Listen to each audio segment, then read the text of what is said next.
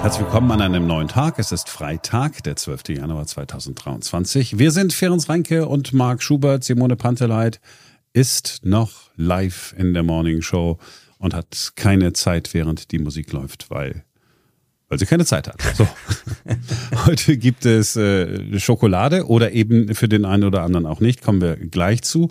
Und es gibt auch wieder den Versuch, einen schlechten Witz aus dem Englischen ins Deutsche zu übertragen. Äh, mal sehen, um, ob es das diesmal ein bisschen besser gelingt äh, als in den vergangenen Tagen. Das aber später. Wer die Wahl hat, äh, der hat ja die Qual. Wer Wahlen hat, der hat Qualen. Zumindest also hier in Berlin ist das so. Bei uns müssen viele ein drittes Mal ihr Kreuz machen, obwohl ähm, alles ein Abwasch hätte sein können. Am Sonntag in vier Wochen also der dritte Gang ins Wahllokal, um ein zweites Mal die Stimme für den Bundestag abzugeben. Und, jetzt kommt eigentlich eine Selbstverständlichkeit, dann sollte auch alles ordnungsgemäß ablaufen.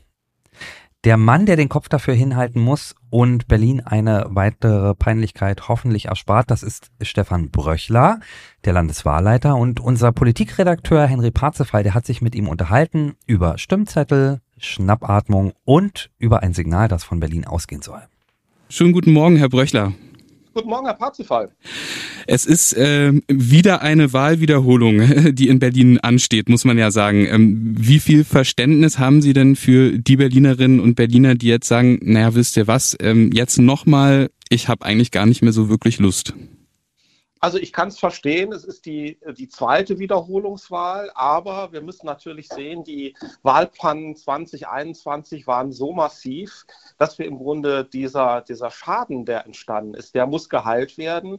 Und das Bundesverfassungsgericht äh, hat äh, entschieden, der Schaden kann nur dadurch behoben werden, dass äh, die Wiederholungswahl jetzt äh, im Februar dann ähm, äh, hier in Berlin nochmal stattfinden muss. Also das ist sozusagen auch mein mein Appell an die Berlinerinnen und Berliner, sozusagen zur Wahl zu gehen. Denn es wird natürlich auch genau geschaut, sozusagen, was wir für ein Zeichen von Berlin aus senden. Sie hatten jetzt gerade das Bundesverfassungsgericht schon angesprochen. Abgeordnetenhauswahl, da durften wir ja quasi alle nochmal ran, also alle Berlinerinnen und Berliner wahlberechtigt. Jetzt ist es nur ein Teil. Warum, wenn man auf der einen Seite irgendwie so jetzt als, als Laie ja denkt, naja, Berlinwahl, da haben wir auch irgendwie alle auch am gleichen Tag ja gewählt und bei der Bundestagswahl ist es jetzt nur ein Teil. Ja, das, äh, das Bundesverfassungsgericht ähm, hat die Fehler äh, anders äh, eingeordnet und hat sich an den, am Beschluss des Deutschen Bundestages ganz stark ähm, orientiert. Ähm, es ist so ein bisschen eben, wir sehen hier sozusagen zwei Verfassungsgerichte, zwei unterschiedliche Einordnungen. Ich war mir beim Landesverfassungsgerichtshof hier in Berlin ja im Vorhinein auch nicht sicher, ob es eine vollständige Wiederholungswahl wird. Es gab ja auch viele äh, Argumente zu sagen, wir machen nur eine Teilwiederholungswahl. Mhm. Und das Bundesverfassungsgericht hat sich nochmal alle Niederschriften übrigens anschauen, angeschaut in den Urnenwahllokalen äh, und ist halt dann zu dieser Überzeugung gekommen, keine vollständige Wiederholungswahl, aber eine teilweise. Und diesen, sozusagen, dieses Urteil müssen wir jetzt äh, umsetzen. Wie froh sind Sie denn mal persönlich gefragt, dass es jetzt in Anführungszeichen nur eine Teilwiederholung ist und nicht für die ganze Stadt? Also ich kann mir vorstellen, wahrscheinlich war das bei Ihnen auch aufatmen vielleicht, also einfach nur, wenn man den organisatorischen Hintergrund von so einer Wahl auch mal mit in den Blick nimmt. Ja, ganz genau. Also ich habe keine Schnappatmung bekommen, sondern es ist, ähm, äh, es ist ambivalent. Also auf der einen Seite wäre natürlich der äh, organisatorische Aufwand äh, deutlich größer gewesen, wenn wir eine vollständige äh, Wiederholungswahl zum Deutschen Bundestag gehabt hätten.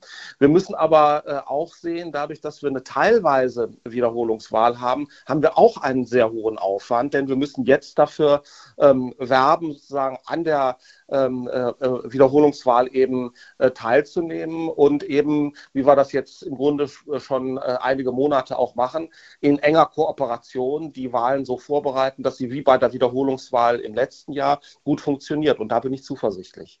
Mhm. Sie stecken ja auch schon mitten in den Vorbereitungen, auch Sie sagten gerade schon mehrere Monate. Die Briefwahlunterlagen werden ja seit Montag verschickt. Ähm, mit wie viel Andrang rechnen Sie denn da? Also jetzt, wenn man es mal vergleicht, Wahllokal quasi Präsenzwahl am Tag der Wahl und Briefwahl.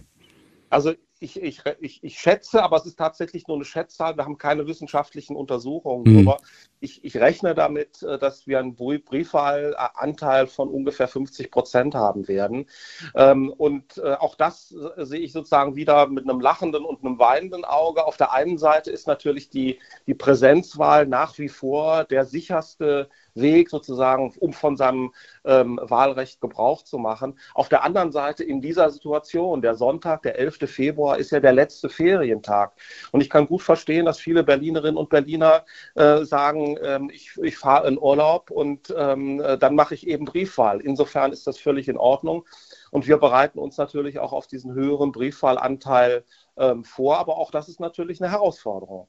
Und ich habe, wenn ich das richtig gelesen habe, auch die Möglichkeit, meine Briefwahlstimme sozusagen, muss ich gar nicht unbedingt zur Post bringen, sondern ich könnte die jetzt auch auf dem, wie soll ich sagen, im, im Wahllokal dann abgeben ja. oder vorab genau. quasi schon, ja. Genau, es gibt die Briefwahlstellen äh, der Bezirke äh, und dort können Sie äh, ihr, äh, Ihren, äh, den roten äh, Wahlbrief können Sie dann dort ähm, hinbringen und der wird dann ähm, äh, ganz normal äh, eben, eben gezählt. Ganz genau. Und das ist auch äh, ein Weg, den ich auch äh, sehr gerne auch dafür nochmal Werbung machen würde, tatsächlich in die, in die Briefwahlstellen äh, zu gehen. Das ist der, der sicherste Weg. Aber für diejenigen, die das eben auch mit der Post machen möchten, da empfehle ich bis zum 1. Februar ähm, dann diesen roten Briefwahlschein äh, in die Post zu geben. Das ist nicht die letzte Möglichkeit zu wählen, aber es ist der sicherste Weg sozusagen, damit, wenn man es mit der Post verschickt, das auch frühzeitig ankommt. Falls ich mich jetzt nochmal, wir haben jetzt ja schon, sind schon total tief eingestiegen. Ähm, es ja. gibt ja vielleicht aber auch Berlinerinnen und Berliner, die, ich weiß, die Wahlbenachrichtigungen, die werden verschickt, aber vielleicht möchte man trotzdem nochmal irgendwie nachgucken für sich persönlich. Gibt es da eine Möglichkeit, dass ich, weiß ich nicht, jetzt mal gesponnen, meine Straßen, meine Straße, meinen Straßennamen irgendwie eingeben kann und dann mal gucken kann, ob ich denn tatsächlich von der Wahlwiederholung betroffen bin? Ja, das ist ein ganz wichtiger Punkt, wo wir uns auch Gedanken drüber gemacht haben. Also wir haben eine solche äh, Adresssuche auf der Homepage ähm, äh, des Landeswahlleiters und wenn Sie die anklicken, dann kommen Sie sozusagen gleich auf die Adresssuche. Dort können Sie entweder Ihren Straßennamen eingeben oder die Postleitzahl und dann sehen Sie sofort, ob Sie äh, wahlberechtigt sind äh, oder nicht. Also das ist das, worüber wir vorhin auch gerade nochmal noch mal gesprochen haben, eben dieser erhöhte organisatorische Aufwand und wir bauen den Bürgerinnen und Bürgern sozusagen jede Brücke, die wir, die wir bauen können, damit wir eine ordentliche Wahlbeteiligung hinbekommen. Wie sieht es aus, wenn ich in der Zeit, in, also äh, wenn ich 2021 während der Wahl noch in Berlin gewohnt habe, auch in einem Bezirk gewohnt habe, ähm, in dem jetzt beispielsweise Nee, anders, jetzt muss ich nochmal noch mal einsteigen. Entschuldigung. Ja, ähm, wie sieht's aus, wenn ich ähm, umgezogen bin in der Zeit seit 2021, jetzt sozusagen in einem Wahlbezirk auch innerhalb Berlins beispielsweise wohnen, in dem aber nicht äh, wiederholt wird? Habe ich dann trotzdem noch eine, ein Stimmrecht? Also ganz wesentlicher Punkt ist hier der Eintrag in das Wählerverzeichnis. Ne? Also wer bis zum 42. Tag, das ist der 31.12. gewesen, im Wählerverzeichnis eingetragen ist, dort wo die Wiederholungswahl stattfindet, der ist wahlberechtigt. Wer das nicht ist, ist nicht wahlberechtigt. Also das Wählerverzeichnis und dieser Stichtag, der ist ganz von ganz entscheidender Bedeutung äh, und äh, daran entscheidet sich, wer wahlberechtigt ist oder nicht. Okay, alles klar. Ähm, man muss ja wirklich sagen, bei der Abgeordnetenhauswiederholung oder bei der, Ab äh, bei der Wiederholung der Abgeordnetenhauswahl so äh, lief es ja wirklich weitestgehend gut. Ähm, ja. Sie sind jetzt auch wieder gut vorbereitet. Wie sieht es denn beim Punkt Wahlhelferinnen und Wahlhelfer aus? Haben Sie da genug oder werden noch Leute gesucht?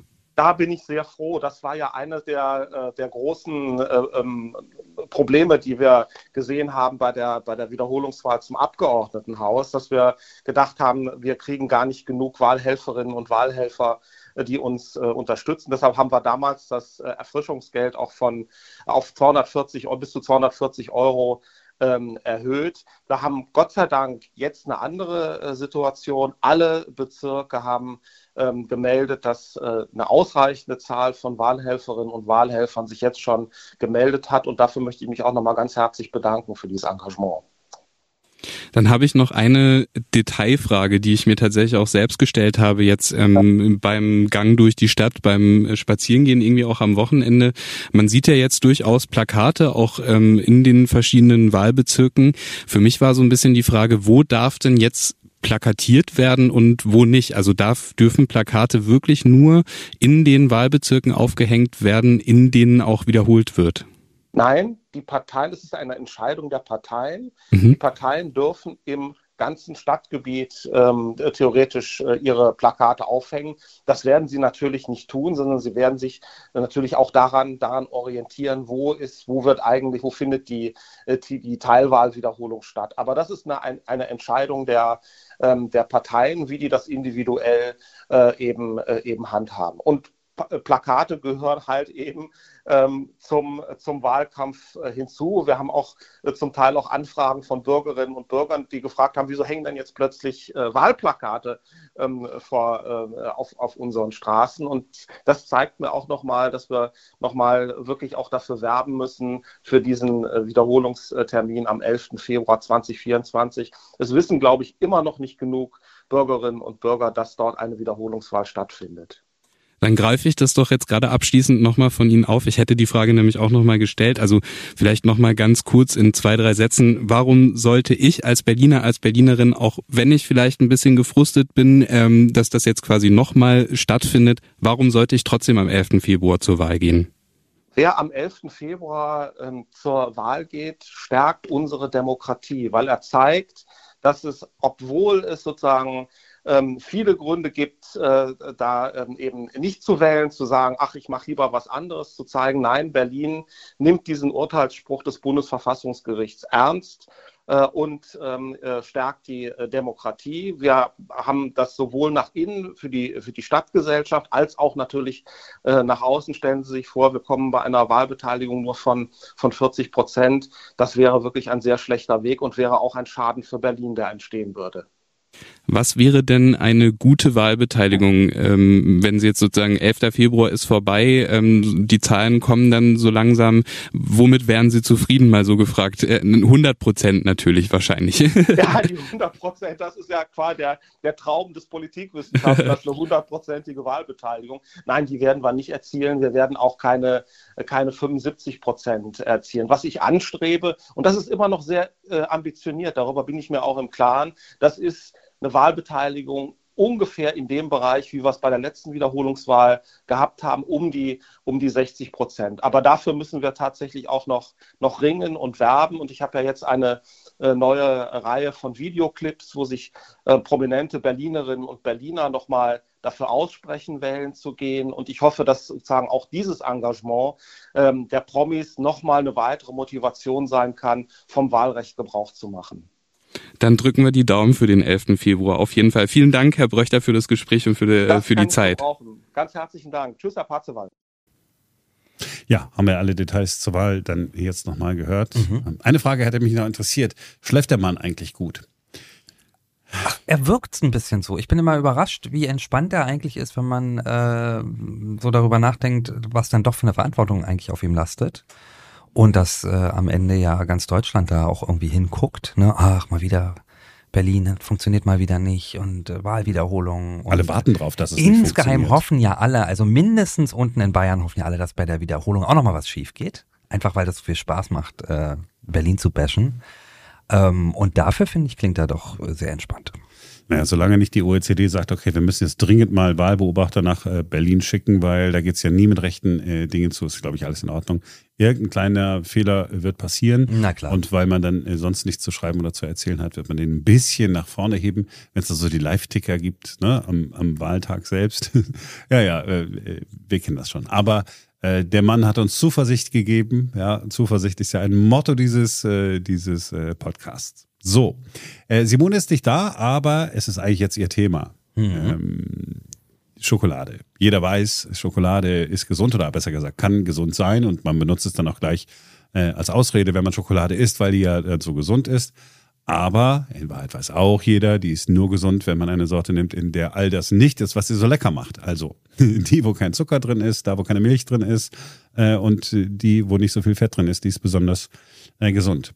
Ich habe ChatGPT gefragt, Mhm. Was ist denn eigentlich so gesund? Ja, da muss man nicht selber recherchieren, sondern äh, kann das äh, künstliche Intelligenz machen lassen. Tatsächlich ist das äh, gar nicht so unpraktisch. Also kann ich jedem äh, nur empfehlen, wenn man nochmal wissen will, okay, was sind denn eigentlich die Originalquellen, also die echten Studien? Äh, ChatGPT durchsucht dann die unmittelbaren Studien und nicht irgendwelche Leute, die irgendwie eine Studie raussuchen und dann nur das rausnehmen, äh, was interessant ist. Also ich habe gefragt, was ist denn so gesund an Schokolade? Ja. Antioxidative und entzündungshemmende Eigenschaften hat die Schokolade.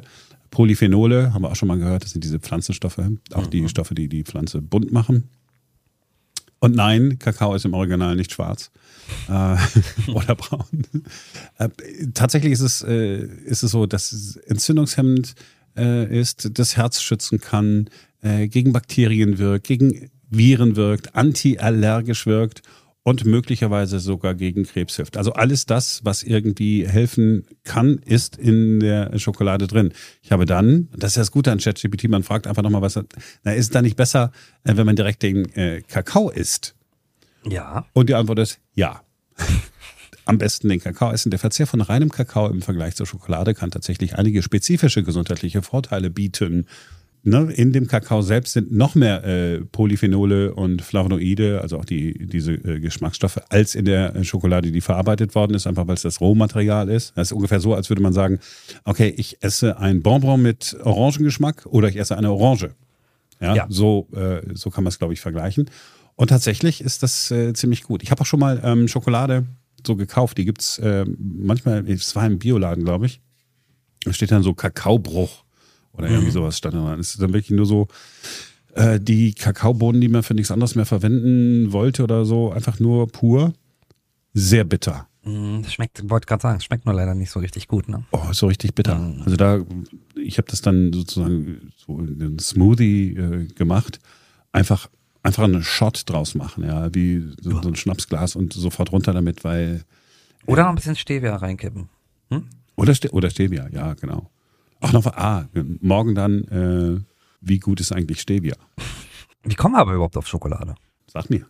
Ja, äh, wir kommen auf Schokolade, weil es äh, heute früh beim Berliner Rundfunk in Simones äh, Warum Darum um Schokolade ging. Und zwar, warum man die nicht essen soll. Aber es ging nicht um Menschen, sondern die Frage war, warum sollen Hunde keine Schokolade fressen?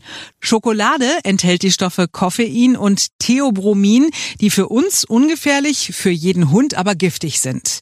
Besonders das Theobromin wirkt auf das zentrale Nervensystem des Tieres und kann zu Krämpfen, inneren Blutungen und schweren Herzproblemen führen und den Hund im schlimmsten Fall das Leben kosten. Je kleiner der Hund und je größer der Kakaoanteil in der Schokolade, desto schlimmer sind die Auswirkungen. Das Theobromin beginnt sofort nach dem Konsum von Schokolade zu wirken und es dauert ganze sieben Stunden, bis der Körper es wieder abgebaut hat. Ein Gegengift gibt es nicht, deshalb sollte man seinem Hund niemals Schokolade geben und die Tafeln und Pralinen für den eigenen Konsum so lagern, dass das Tier nicht herankommt. Also, Hund keine Schokolade geben. Bewusst macht es wahrscheinlich auch niemand, ähm, aber wir alle kennen den Effekt. Es liegt so in Maulhöhe. Und zack, ist es angefressen. Man hat kurz nicht hingeguckt und schon ist es weg.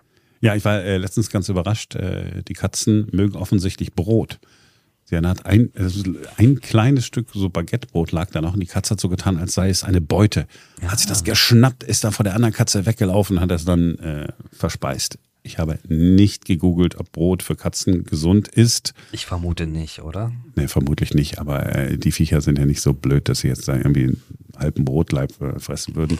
Äh, Katze geht's auch gut, ja, bewegt sich nach wie vor so, wie eine Katze das tun sollte. Oder eben nicht und liegt einfach in der Gegend rum.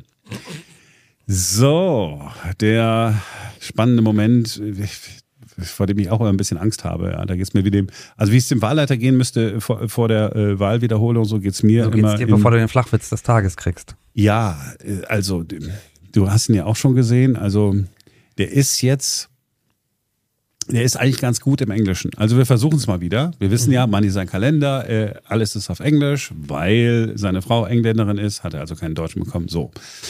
Der Witz lautet im Englischen im englischen Original. What did the buffalo say to his son when he dropped him off at school? Also, was hat der Büffel äh, seinem Sohn gesagt, als er ihn äh, zur Schule gebracht hat? Bye, son. Also auf Wiedersehen, Sohn. So. Beziehungsweise Witz- Bison. Ja, genau. Bison, weil Bison ist Bison, also auch so ein Tier. Wieder ein Teekesselchen. Ich habe das Gefühl, die haben im Englischen viel mehr Teekesselchen, als wir im Deutschen haben. Wo ist denn jetzt hier das Teekesselchen? Naja, äh, äh, Bison ist ja, wenn man es nur hört, eben so, entweder auf Wiedersehen Sohn oder eben Bison.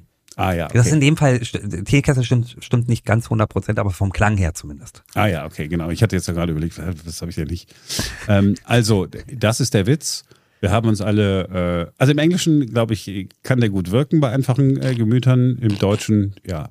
Ich habe auch überlegt, übrigens, für uns, ob wir nicht ähm, diese Rubrik ein bisschen erweitern und sagen, lernen mit Witzen.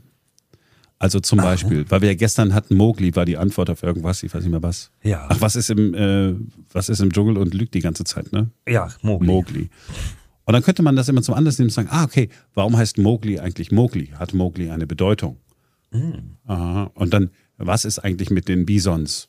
Ja, warum gibt's davon nicht mehr, also wir wissen, warum es nicht mehr so viele gibt. Wie viele gibt's denn mittlerweile? Warum sind die gut für den, also das ist so, dass man sozusagen nicht nur den Witz hat, Sondern auch noch was an Wissen mitnimmt. ja, ja. Ja, Lustig und schlau könnte die Rubrik dann heißen. Aber da, da müssen nochmal äh, die Marketing-Experten ran, glaube ich.